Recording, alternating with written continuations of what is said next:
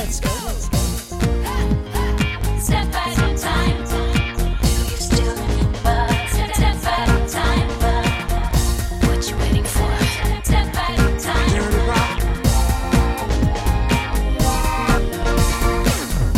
Bonjour à tous et bienvenue dans le jour pop, le podcast qui remonte le temps et qui vous ramène à un jour qui a marqué la pop musique. Je m'appelle Thibaut et je suis ravi de vous retrouver pour ce septième épisode du jour pop. Vous le savez désormais au programme du jour pop, il y a des albums cultes, des clips iconiques et des tubes inoubliables. Dans chaque épisode, je vais partir d'une date marquante pour vous raconter l'histoire et les secrets de fabrication des chansons les plus incontournables de nos playlists. Et aujourd'hui, je vais vous parler d'une artiste si populaire qu'à l'évocation de son seul prénom, on se met à fredonner un de ses nombreux tubes. Elle a vendu des dizaines de millions d'albums, elle a fait des milliers de concerts, elle a chanté aux Jeux Olympiques et devant le pape, hein, pas au même moment. Et elle a tout gagné, 5 Grammy Awards, son étoile sur Hollywood Boulevard, 2 Oscars pour des chansons qu'elle a interprétées et elle a même remporté l'Eurovision. Nous sommes le 16 mars 2021 et nous allons retourner 26 ans en arrière, le 16 mars 1995, le jour où Céline Dion a conquis la France. 16 mars 1995, Céline Dion est l'invitée d'honneur de la cultissime émission Nulle part ailleurs sur Canal+. Elle vient y présenter son tout nouveau single français, Pour que tu m'aimes encore. Ce jour-là, la québécoise n'est pas seule. hein. L'auteur et compositeur du titre est présent avec elle pour l'accompagner à la guitare. Il s'agit évidemment de Jean-Jacques Goldman. J'ai bien compris, merci.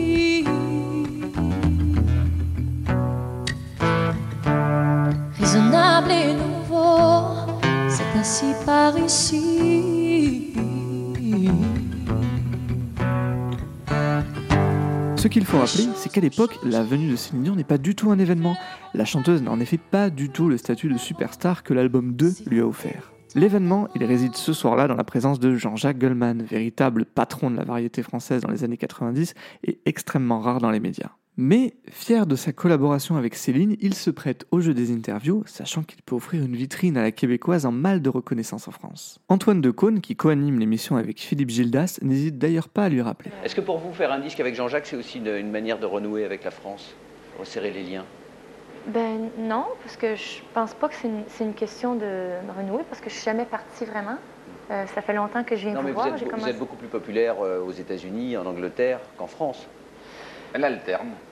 Ben non, j'essaie de. Je, je peux pas être partout en même temps. Il y a des endroits, il y a des, il y a des Non, je sais pas. Moi, c'est des endroits où c'est peut-être plus facile que d'autres, et peut-être.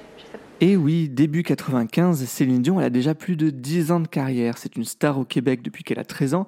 Et sur la scène anglo-saxonne, elle a déjà écoulé plusieurs millions d'exemplaires de ses trois premiers albums.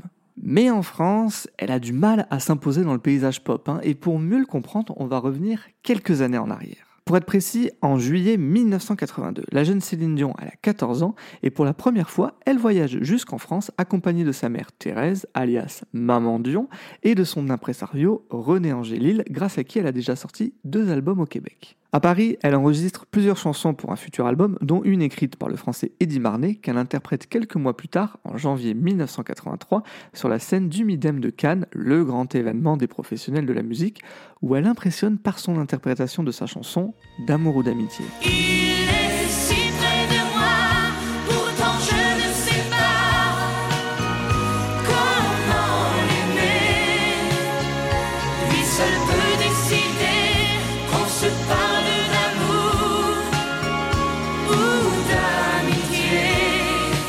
Un coup de projecteur qui offre à Céline une opportunité en or, se produire dans Champs-Élysées, l'émission phare des samedis soirs des années 80, présentée par l'indéboulonnable Michel Drucker. Je vous je vous souhaite une longue carrière. Vous êtes gentil, merci.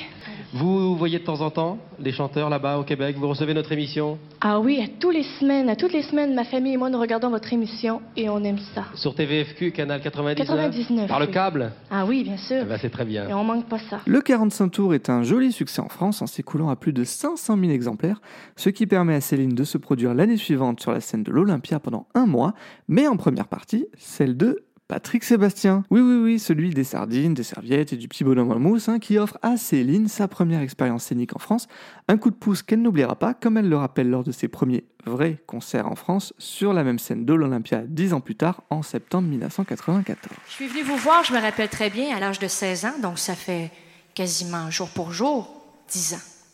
J'avais 16 ans où j'ai mis les pieds sur la scène de l'Olympia en première partie de Patrick Sébastien. Et hier, sincèrement, je vais vous dire, j'avais très peur parce que c'était, on se connaît pas. C'est la première fois qu'on se rencontre. Alors j'avais un petit peu peur. Je me disais, j'ai déjà mis les pieds sur scène, mais là c'est la première fois que je fais un tour de chant complet. Mais je veux vous dire comment, comment je suis contente d'être enfin à Paris pour chanter pour vous autres. Ça me fait vraiment chaud au cœur. Dix ans, c'est long. hein. Il faut dire qu'entre-temps, la carrière française de Céline n'a pas fait beaucoup d'éclat. hein. Il faut attendre 1992 pour que Céline rencontre à nouveau le succès dans l'Hexagone avec l'album Des mots qui sonnent. Au Québec, le disque s'intitule Dion chante Plamondon et résume le concept. La chanteuse offre sa voix à des titres écrits par son compatriote qui, cadeau pour cadeau, lui propose quatre chansons inédites, le reste étant des reprises des standards écrits par Luc Plamondon, notamment issus de la comédie musicale Starmania. De Starmania, justement, on y retrouve le titre Ziggy, un garçon pas comme les autres, qui sort en single à l'été 93, surfant sur le succès de l'album Tycoon, l'adaptation anglaise de Starmania auquel Céline participe également. Ziggy, il s'appelle Ziggy. Je suis folle de lui. C'est un garçon pas comme les autres. Mais moi je l'aime, c'est pas ma faute. Le titre est un succès et s'écoule à plus de 400 000 exemplaires, atteignant la seconde place du top 50. Un succès qui va tout changer pour Céline Dion. Alors que le single cartonne à l'automne 93, elle est contactée par Jean-Jacques Goldman pour participer quelques semaines plus tard au concert annuel des Restos du Cœur. À l'époque, les Enfoirés sont encore loin d'être l'institution qu'ils vont devenir à partir des années 2001, mais ce sont tout de même plus de 10 millions de spectateurs qui sont présents devant TF1 ce 5 février 1994 pour assister à la captation du spectacle donné quelques jours plus tôt au Grand Rex. Ce soir-là, Jean-Jacques Goldman avait proposé à Céline Dion de l'accompagner sur Là-bas, son succès de 1987. N'y va pas. Y a des tempêtes et des naufrages. Le feu, le diable et les mirages. Je te sais si fragile parfois.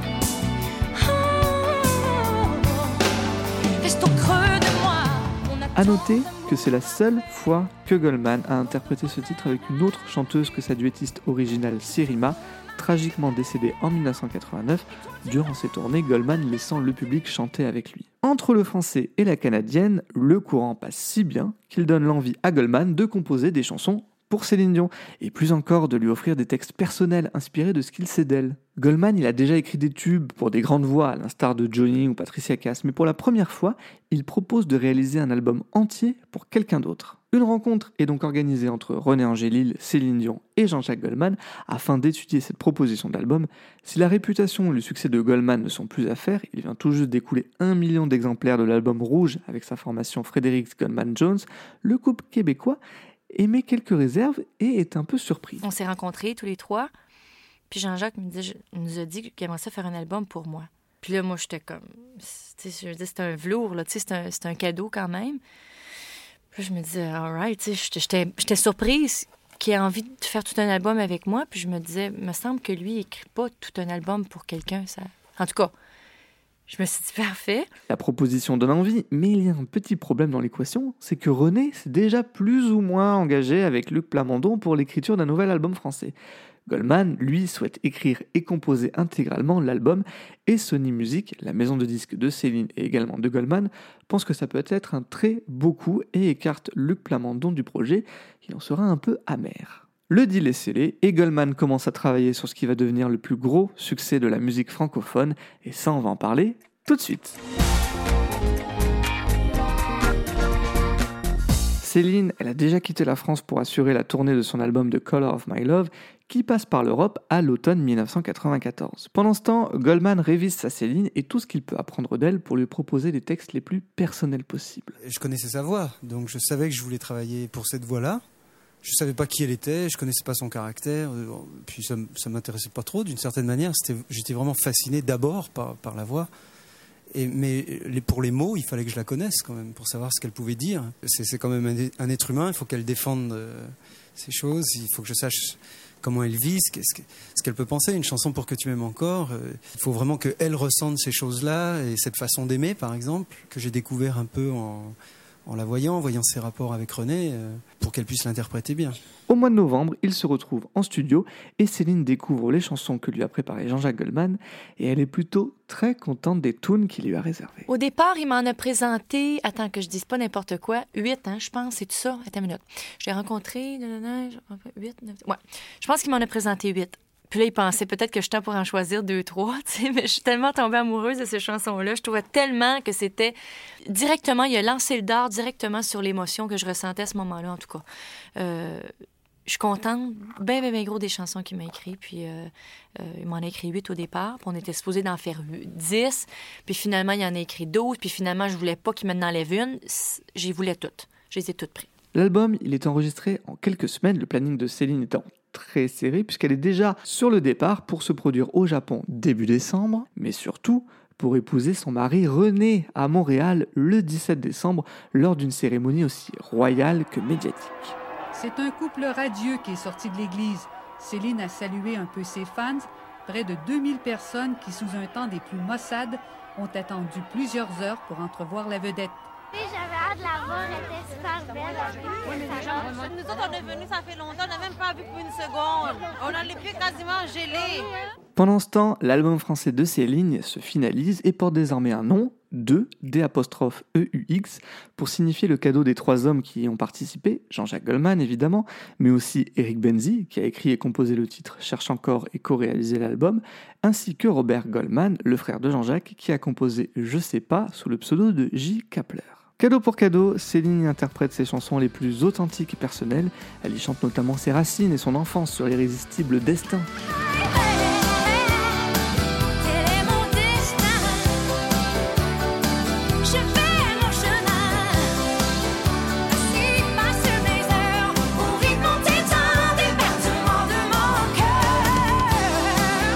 Mais aussi l'amour impossible et secret qu'elle avait pour René raconté dans J'attendais et je sais pas. C'est si vrai, c'est toi. Mais la vie sans toi, je sais pas. C'est vraiment ma tune celle-là, je l'adore. Cet album, il permet à Céline d'explorer de nouveaux univers musicaux qui lui tenaient à cœur, comme le blues sur le sensuel ballet, ou des sonorités plus rock sur ce qui est devenu l'hymne des Catherinettes de fin de soirée, J'irai où tu es.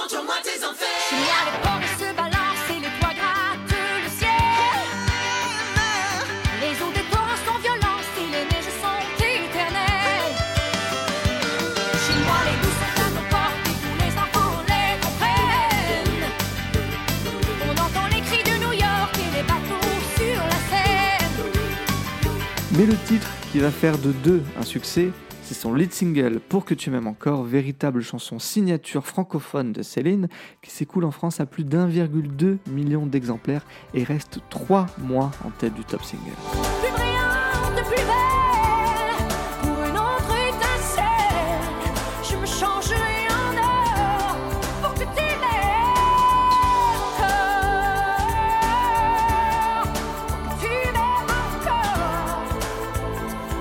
Un succès qui se fait finalement plus par la qualité des chansons et de l'album que par la présence médiatique de Céline, assez peu présente en France. Beaucoup de titres de l'album sont devenus des classiques de Céline Dion, mais on l'oublie assez, seuls deux singles ont vraiment été exploités pour cet album, Pour que tu m'aimes encore et Je sais pas. Et au moment où l'album explose en France au printemps 95, Céline, eh ben, elle est encore sur les routes pour achever sa tournée The Color of My Love avant d'enchaîner durant l'été 95 avec la préparation de son futur album anglais. Et c'est en véritable superstar que Céline revient en France à l'automne 95, un an seulement après ses premiers concerts français à l'Olympia, la voilà qui remplit les zéniths aux quatre coins de l'Hexagone, ainsi que cinq fois le zénith de Paris, et en consécration, quatre dates à Paris-Bercy en décembre 95 et janvier 96. C'est super sans sas, formidable à tout point de vue. Elle est adorable en plus. Très, très.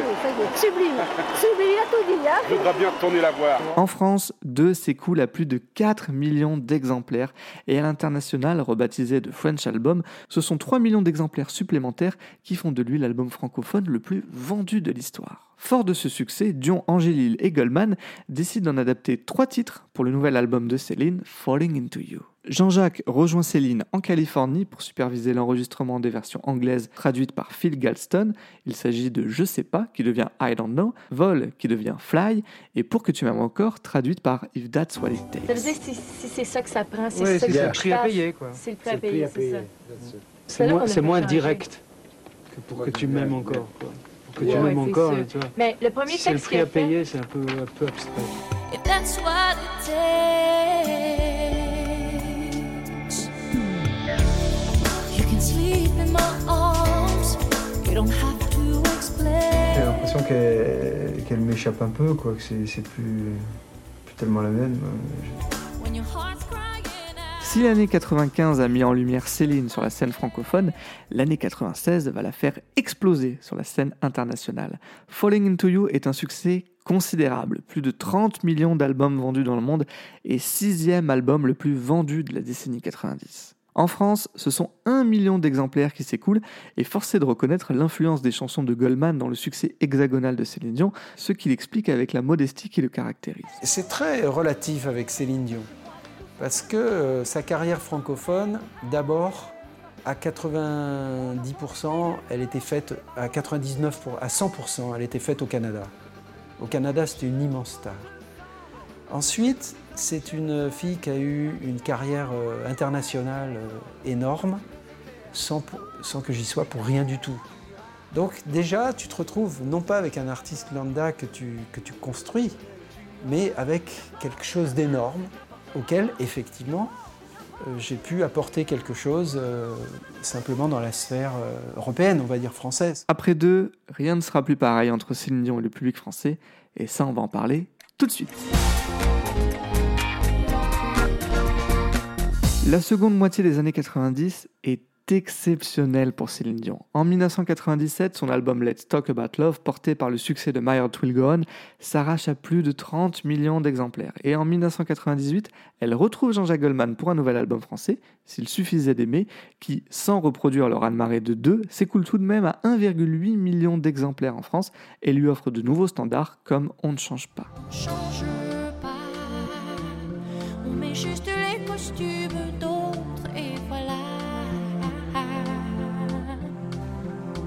change pas. On ne cache qu'un instant de soi.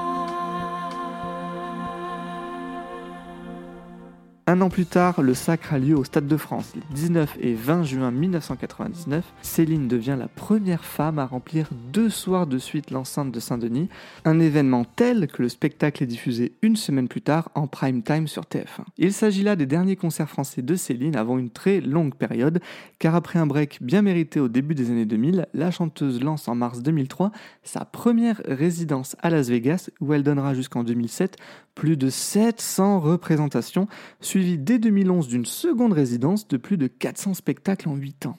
Malgré deux décennies d'éloignement, Céline a régulièrement tenu à rappeler au public français qu'elle était bel et bien alive.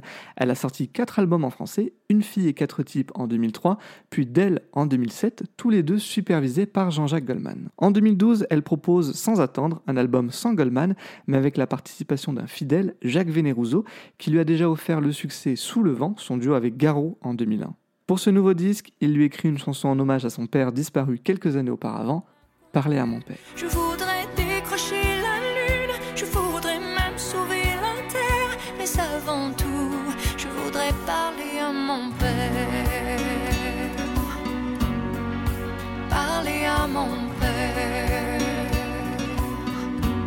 Durant ses pauses à Vegas, Céline retrouvera les scènes françaises à plusieurs reprises, en 2008, 2013, 2016 et 2017, chaque fois avec une ferveur grandissante. Si après 40 ans de carrière, Céline conserve un succès toujours intact, c'est que malgré les moqueries dont elle a souvent été l'objet, elle n'a jamais triché et elle a gardé la même sincérité et le même plaisir à chanter qu'à ses débuts. Après la sortie de son album anglais Courage en 2019, Céline avait prévu une série de 7 concerts en France, aux Vieilles Charrues et à la Paris La Défense Arena, des concerts malheureusement reportés en 2022 à cause de la crise sanitaire qui touche la planète. Nul doute que lors de ses retrouvailles françaises, Céline rendra hommage à René, son partenaire à la vie comme à la scène, décédé en janvier 2016. Elle lui avait déjà dédié une chanson, Encore un soir, écrite par Jean-Jacques Goldman, désormais indissociable du succès et du répertoire francophone de Céline. Encore un soir, encore une heure, encore une larme de bonheur, une faveur,